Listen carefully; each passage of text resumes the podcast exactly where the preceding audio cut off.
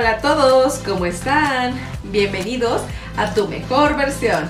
El día de hoy les traigo la recomendación de un libro que está buenísimo y les va a ayudar a crear 7 hábitos de las personas altamente efectivas. Así que te invito a que te suscribas y actives la campanita de notificaciones para que no te pierdas ninguno de los videos que estaré subiendo. Así que bienvenidos a tu mejor versión y comenzamos.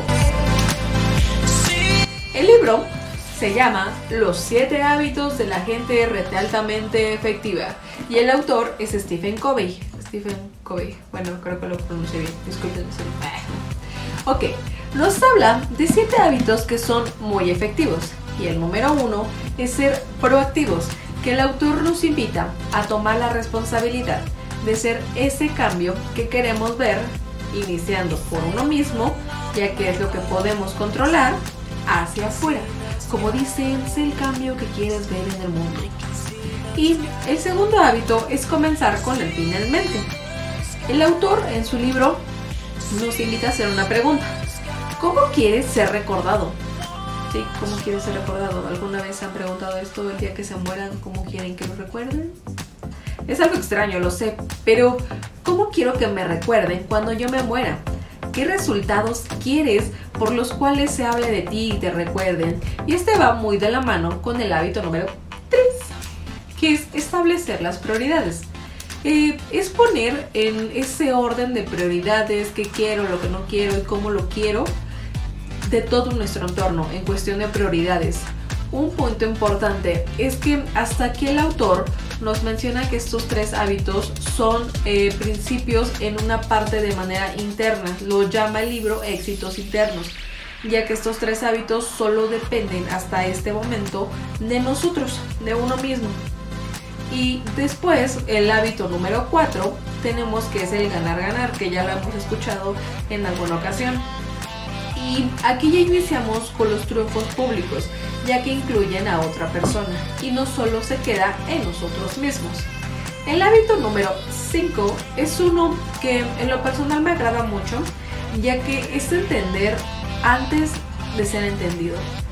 Y es un buen ejemplo de lo que tenemos que hacer, que es la empatía, que a mi parecer es un valor que debemos de practicar mucho, mucho más. Bueno, eso lo voy a El número 6 es sinergia. Pero, ¿qué sinergia? Ah, es el hábito de la interdependencia y valorar las diferencias y construir fortalezas sobre las mismas. Y nos habla de que cuando valoramos las diferencias y las integramos, hacemos sinergia, con una visión en común y respeto, estas generan fortalezas y nos hacen tener una buena sinergia. Y por último, el hábito número 7 es el hábito de afilar la sierra. Sí, suena un poco extraño, yo tampoco lo entendí al principio. Pero es, es un hábito interno también, cabe recalcar, porque depende de nosotros. Lo que significa es que hay que estar en crecimiento constante.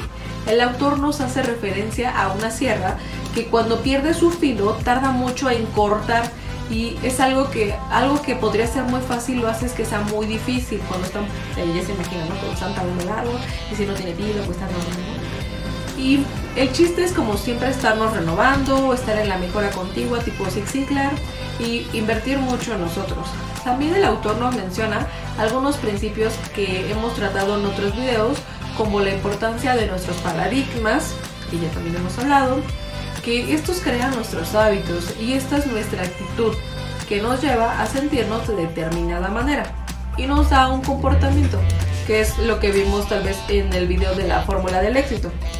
Y por último también nos habla de valores fundamentales, que es una parte muy importante, como es la integridad, la humildad, la fidelidad, la justicia, la paciencia, el esfuerzo, entre otros valores.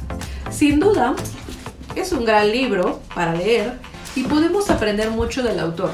Y lo mejor es que lo podemos aplicar a nuestras vidas.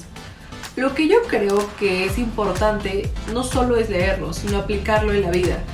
Porque la mayor manera de ver si aprendimos de verdad y a veces eh, pues necesitamos leer varias ocasiones el mismo mensaje para realmente poderlo internalizarlo, internalizarlo, bueno, que es que dentro de nosotros y grabarlo en nuestras mentes. Y te invito a que pongas en los comentarios si tú ya has leído el libro, qué te pareció o si planeas leerlo. Y no olvides que la información no es poder, sino realmente lo que haces con esa información es lo que te da el poder. Y bueno, esto sería todo por el video del día de hoy. Te invito a que te suscribas y me sigas en mis redes sociales, en mi podcast, en todas mis redes sociales, en mi fanpage y en Instagram. En todas estoy como tu mejor versión. Así que no hay pierde, me puedes encontrar. Nos vemos en un siguiente video. ¡Chao!